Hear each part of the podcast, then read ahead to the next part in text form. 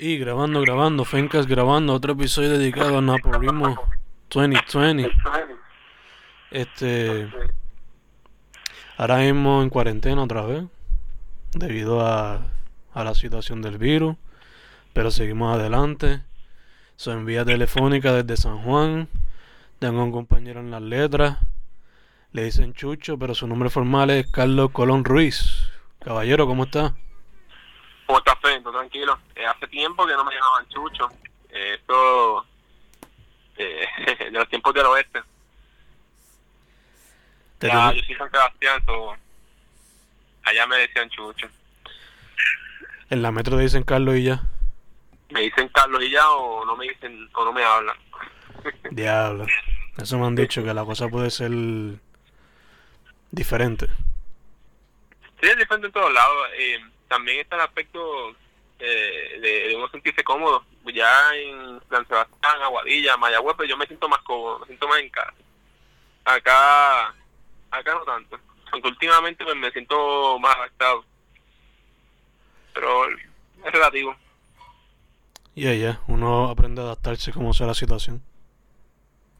La vida de ciudad. Exacto, exacto. So, mano, vamos directo al grano. Este, para los que no sepan quién tú eres y qué has hecho.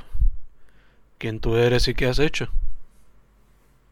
Eh, bueno, no me- primero que nada, no me gusta hablar mucho así de, de mí, pero de los highlights de las cosas que he hecho, eh, me gusta destacar la editorial Pulpo, me gusta destacar eh, que he visitado varios, he sido partícipe de varios festivales internacionales de poesía, en Cuba, en Guatemala, en Puerto Rico también, y he participado en lecturas en, en México eh, se supone que estuviera ahora mismo en Córdoba, Argentina, eh, participando en el Festival Internacional de Poesía Soplos de Palabras, en el Embalse de Córdoba. Eh, saludos a Patri y a Noel si están escuchando. Yo publiqué Hambre Nueva. Eh, on- eh, Off the Record no es mi no es mi primer libro, pero para efectos de biografía y cuando me preguntan, pues sí, yo considero que sí es mi primer libro, en el que trabajé con un editor, trabajé con, eh, aunque la, la editorial la manejo yo, tra- trabajé también con otra editorial que, que la maneja Lidio La Torre, que por eso considero que es mi primer libro, un trabajo más, eh, más trabajado, y etcétera. Perfecto, perfecto. Cuéntame entonces cómo ha sido el proceso con ese libro y si puedes cuéntame de los de los viajes que has hecho gracias a la poesía. Bueno, Hambre Nueva y los viajes que, que he realizado gracias a la poesía van vinculados, porque Hambre Nueva, que comencé a escribir cuando comencé a trabajar en el Econo de Sebastián, em, comencé a escribir en los poemas como El Gondolero, un poema que va, eh, que se llama Hambre Nueva, que titula el libro, y otros poemas que, que parten de San Sebastián hasta cuando me mudé acá a, a Guaynabo pero entre mudarme de San Sebastián a Guaynabo surgieron algunos viajes. Eh, so, hay algunos poemas que los escribí en La Habana, uno, unos poemas que escribí en Nueva York, que ese viaje fue más familiar, eh, no, tiene nada que ver con la literatura. Eh, unos poemas que hice en mi parada en Panamá, no considero que fue un viaje como tal, porque lo que estuve en Panamá fueron unas 10 horas, Eh, pero sí aproveché para escribir y, ver la ciudad. Esto el libro Hambre Nueva em, es un libro de, preguntas y de dudas. Eh, el violador de lo reseña de la siguiente manera. Él dice, eh, hay un caos en ser, un poeta trabajando de gondolero. Em, cuando tú ves el mundo, el hambre, la definición del hambre, bueno, ahí lo que yo trabajo es el hambre como una como una duda, ¿verdad? Eh, uno joven, uno tiene incógnita, ¿qué va a pasar? Eh, yo creo que la mejor manera de ponerlo, eh, es que yo yo cuando he viajado, la mayoría de las veces a mí me han donado dinero o he tenido que tra- vender bizcochitos con mi mamá, eh, etcétera y yo lo veo como una inversión para los viajes. Cuando tú vas a los viajes, conoces a poetas de diferentes partes del mundo, de diferentes editores, eh, proyectos e ideas. Eh, es una inversión. Entonces, en el libro yo me planteo qué tan atroz debe ser el mundo, ¿verdad?, para llegar a estos momentos tan precisos y tan hermosos y, tan casuales. Eh, y yo creo que también lo estamos viviendo ahora, como esta cuestión del, coronavirus. Yo creo que Hambre Nueva es un libro que habla sobre el terror, es un libro que habla sobre miedo, es un libro que habla sobre pequeñas imágenes casuales que le pueden pasar a cualquier, a cualquier persona. Por ejemplo, un poeta trabajando en un supermercado. Sí, que muchas personas se pueden identificar con el material. Sí, eh, es un libro que habla sobre mi familia, es un libro que habla, aprendí la abanico, no sé si molesta. Eh, un libro que habla de mi familia, es un libro que habla sobre viajar por primera vez, sobre sentirse eh, sentirse diferente en un lugar nuevo, un, un libro que habla sobre adaptarse, es un libro que habla con incógnitas, dudas. Gacho, gacho. Entonces, ya que ese libro está publicado, ¿hay algo nuevo que estés trabajando? ¿O quizás estabas trabajando que se vio afectado por la situación? Eh, yo tengo algún, yo tengo un libro inédito eh, que lo estoy andando a competir en diferentes convocatorias de libros abiertos. estoy terminando otro libro que va para, para, para, lo mismo y a utilizarlo para competir. Ahora mismo no me interesa autopublicaciones o no me interesa trabajar este en libros así, publicaciones instantáneas así, no, no me interesa, los respeto mucho y lo hice así, de ahí nací yo, pero me estoy retándome, ¿no? Me estoy retando a mí mismo a ver, a ver cómo es el panorama internacional, el panorama este de las convocatorias, me estoy educando al respecto también. Este, son bien diversas.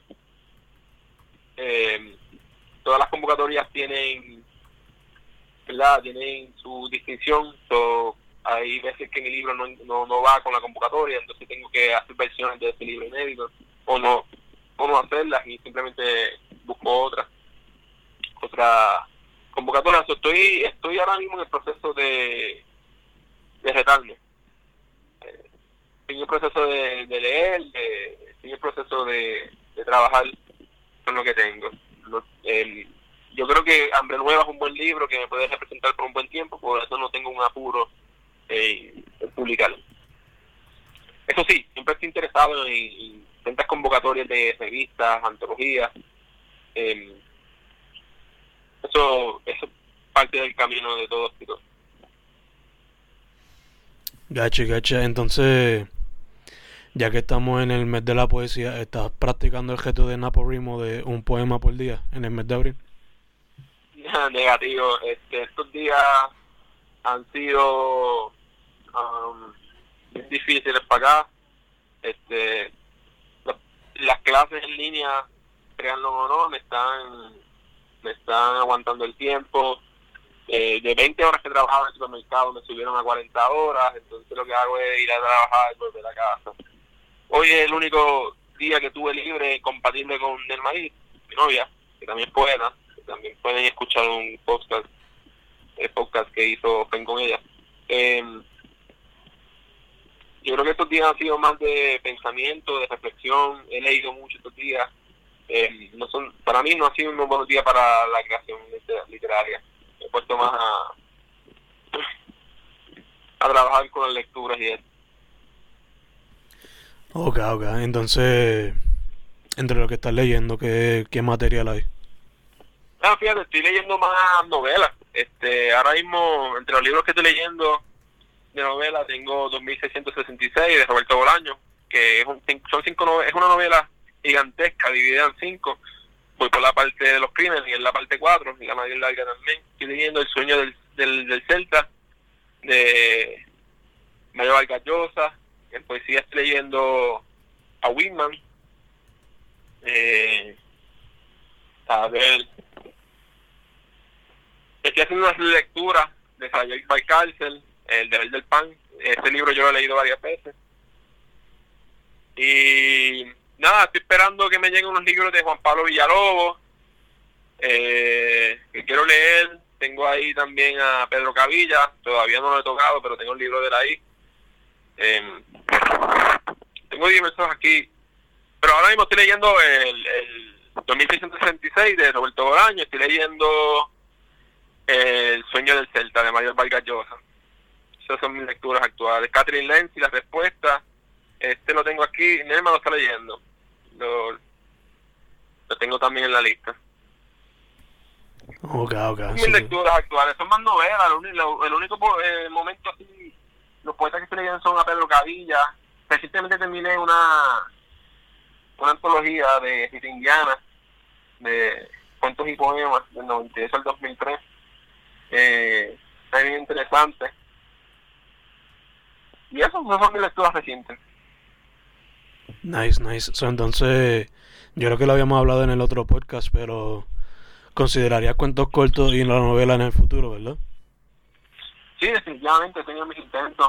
Um, y leer más novelas a propósito, eh, aparte de fomentar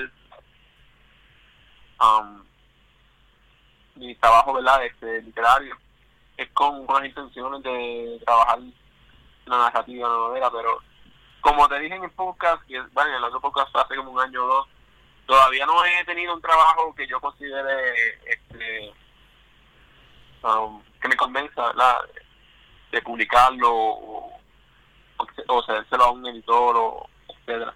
Pero sí he escrito pero no estoy puesto ahora mismo para trabajar.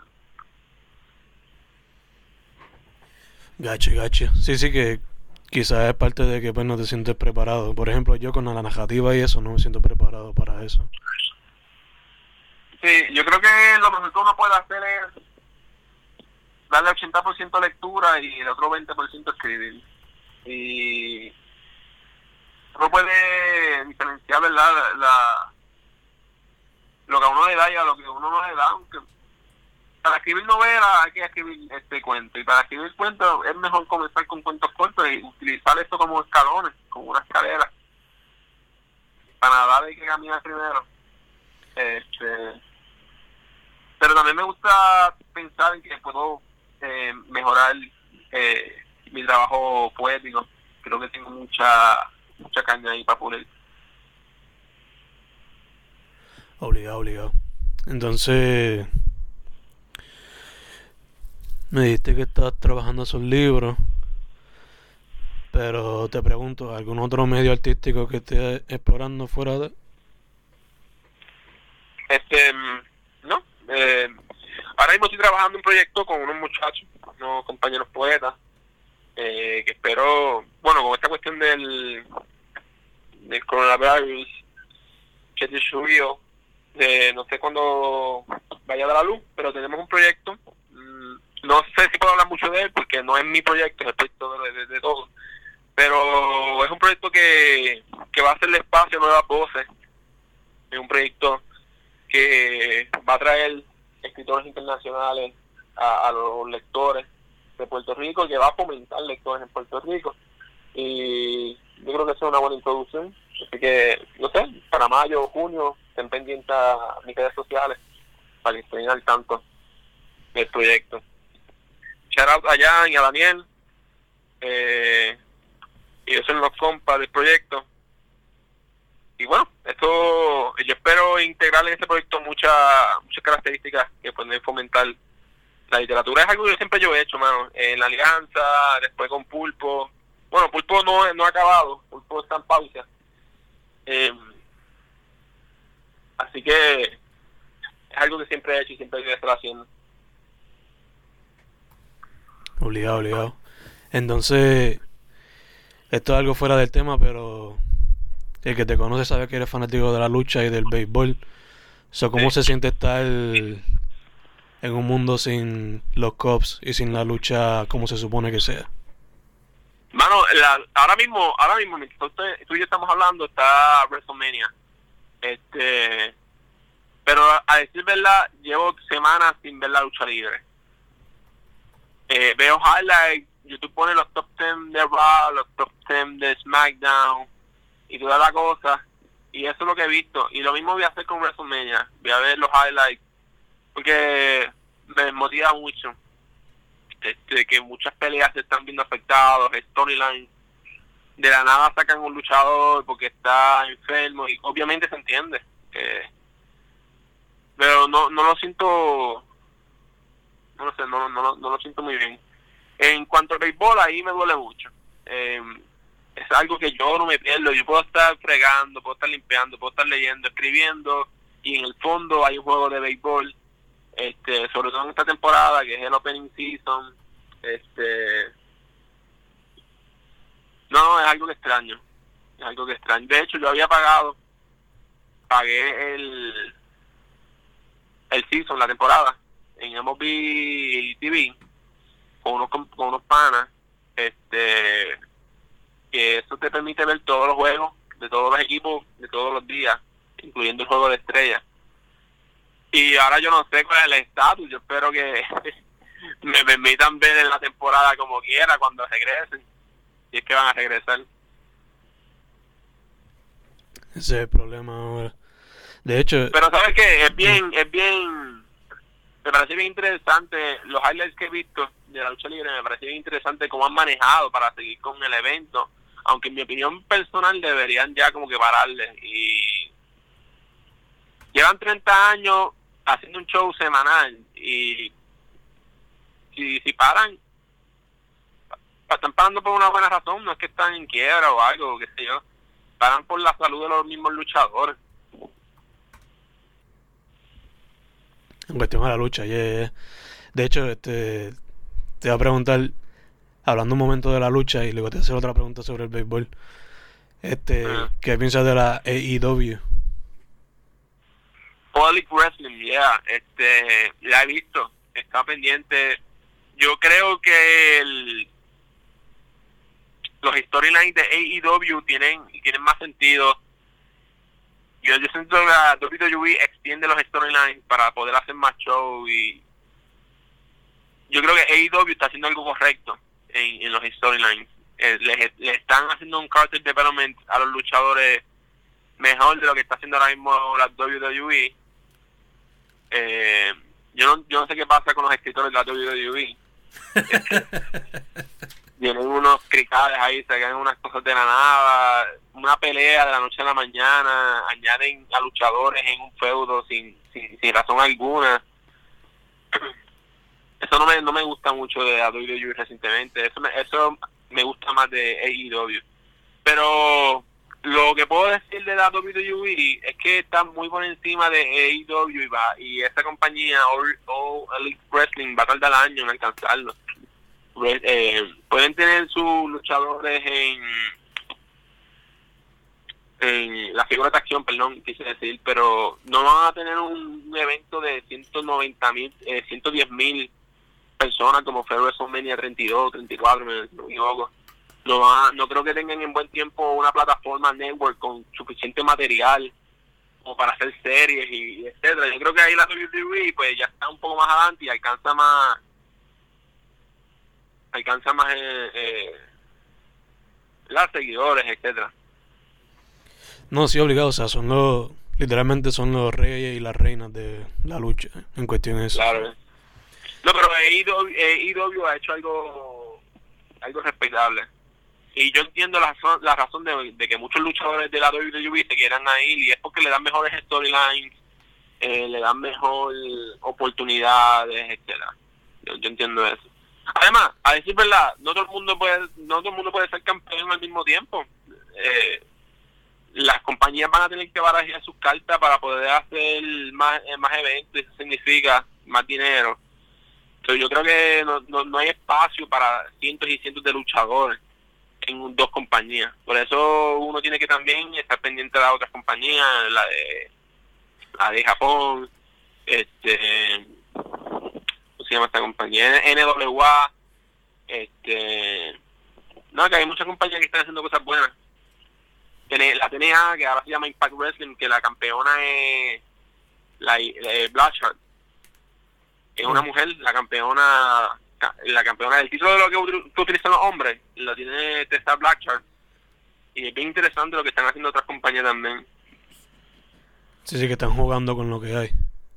Sí, eso me gusta. Ahí como que un, como un campo de batalla ahí, a ver quién, quién, quién puede superar a, a la WWE. Yeah, yeah. Entonces la, la pregunta relacionada a béisbol, para después hacerte una relacionada a las dos. La de béisbol. Los astros. ¿Qué tú piensas? Mira, yo pienso que debieron suspender o multar a los peloteros involucrados. Lo que hizo Moby fue que multó por 5 millones a, al equipo, a, los Astros, a, los Houston Astros, y, y despidieron al manager y despidieron también al, al GM Master. Este, yo creo que ahí debieron culpar a los ahí tenían que también a los peloteros darle lo suyo también porque ellos son los que tuvieron la idea, ellos fueron los que los que siguieron usando la trampa y dañaron el béisbol. Los resultados pudieron haber sido iguales o pudieron haber sido diferentes. Quizás los Dodgers hubieran ganado dos series mundiales corridas, quizás los Yankees hubiesen ganado una serie mundial, los Dodgers una serie mundial. Eh, quizás los Astros ni siquiera llegaban a los playoffs. Los Astros como quiera tienen un buen equipo. Bregman, Slinger, Correa, eh, a Yuri Gajiel, a Belander, y tuvieron a Cole, ahora está con los Yankees. Tienen un equipo Altuve eh, excelente que pudieron haber ganado sin tener que usar la trampa. Me parece me parece estúpido. Eh, dicho eso, creo que Pete Rose, a Pete Rose debería perdonarle. Lo, él hacía apuesta a favor de su equipo y lo vetaron de por vida. Eh, y a esta gente no. Yo pienso que deberían por lo menos ofrecerle a Pete Rose el espacio que, que le merecen, el Salón de la Fama. Gacho, gacho. ¿Y tú crees que dado lo del corona, la gente va a estar como que muy como que cansada para bucharlo en los juegos? Lo van a buchar como quieran, su momento, ¿verdad? Pero yo, yo pienso que cuando todo se normalice, si es que se normaliza, y se vaya a jugar en Houston, la gente va a aplaudir antes de abuchar, porque una, una situación este universal como la que estamos viviendo es mucho más grande que béisbol. Ah, no, obligado, obligado. Sí, sí. Los abuchearán a su tiempo y yo espero que los abucheen bien. ¿Te los vas a abuchear desde tu casa? Yo los voy a... sí. pero no es, no es tanto... No es tanto el equipo. Bueno, sí, es al equipo. Pero eh, lo que trato de decir es que cuando los peloteros vayan a otros equipos en su debido momento, también se les van a abuchar los o van a tener desconfianza, que van a tener desconfianza, no se van a ganar respeto de nadie. Y ahí obligado, o sea, es como para el tiempo aquel de los esteroides, ¿no? Todo el mundo, 60, 80 cuadrangulares, te joda. Ajá. Entonces, la pregunta que una de las dos cosas, ¿debería en el futuro utilizando referencia a, la pelota o a la lucha en cuestión a tu letra? La literatura, ¿sabes? Hace poco estaba tratándome de escribir poemas de lucha libre. Carlos Colón versus, qué sé yo. Y bueno, mi nombre es Carlos Colón, pero me, refiero más a. Me refiero a mí mismo, ¿verdad? Pero las personas pueden referirse al luchador. Carlos Colón versus Pablo Neruda o Carlos Colón versus Nicanor Parra, entonces buscaba un poema, eh, no, el de Nicanor Parra lo hizo un pana Daniel, eh, y trataba como que hacía una sátira de los poemas famosos de estos escritores, y ese fue el reto que estaba haciendo con unos panas. Um, pero no, no he, no he tratado. El Idio Torre me sugirió también eh, experimentar el segundo, pero no sé, me da, mano me siento y me salen una... Termino escribiendo un libreto o un discurso de luchador en lugar de, un poema. Y yo creo que eso es mejor trabajarlo en narrativa. Yo creo que en narrativa se puede trabajar... Eh, Homero Pumarón lo hizo con Veneno, que es la leyenda República Dominicana. Hace poco leí uno, el cuento de Rita Indiana, que hablaba sobre luchadores de la República. Um, acá en Puerto Rico no recuerdo muy bien, creo que creo que Edgardo, no olvidé la él, tiene un pequeño, un pequeño libro tipo crónica de la lucha libre de puertorriqueña. Eh, Carlos Nieves Mieles, de los 80, eh, que tiene alguna crónica, ¿verdad? De, de, lucha libre acá. Pero no, no he leído así mucho y tampoco me he motivado a escribir tanto. Sería bueno escribir algo de los astros, ahora que lo pienso. Como 10 razones para odiar a los astros. Una tiradera. Una tiradera para los astros, sí. Un cuento. Ay, Dios mío. Entonces, dicho eso, mano, este. Mi está trabajando los libros, proyecto que ir con los, con los panas. ¿Algo más que estaba trabajando o algo así? Eh, por el momento no, van. Este, haciendo mi vida con mi perro, con Nelma. Eh, estaba, ¿verdad? Eh, eh, esperando el, el, el pueblo de Argentina y de ahí iban a hacer otra iban a hacer otras ideas y proyectos evidentemente yo siempre todo todo lo que me llega lo, aprovecho em, pero por el momento es, esperar. Sigo investigando las convocatorias sigo escribiendo sigo leyendo. Eh, he estado así por un buen tiempo. No no mucha diferencia de lo que hablamos aquella vez. Em, por el momento eso mano. Escribir él es algo es algo, ¿verdad?, necesario, un proceso de creación, de reflexión, de pensamiento, de calma. Yo creo que el año que viene, cuando ya no tenga que preocuparme por la universidad, eh, tenga más tiempo, pues entonces me fomento otros proyectos y comienzo a inventar como siempre hago. Inventé medio un seguro. Gacho, gacho. Entonces, hermano, para ir cerrando, este, ¿dónde la gente puede contactarte para lo que sea?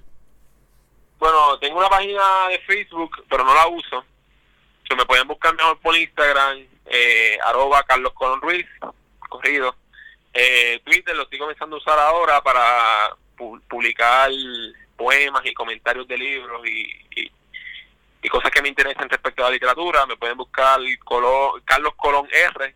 Eh, no tengo muchos seguidores, pero hey, hagan la diferencia.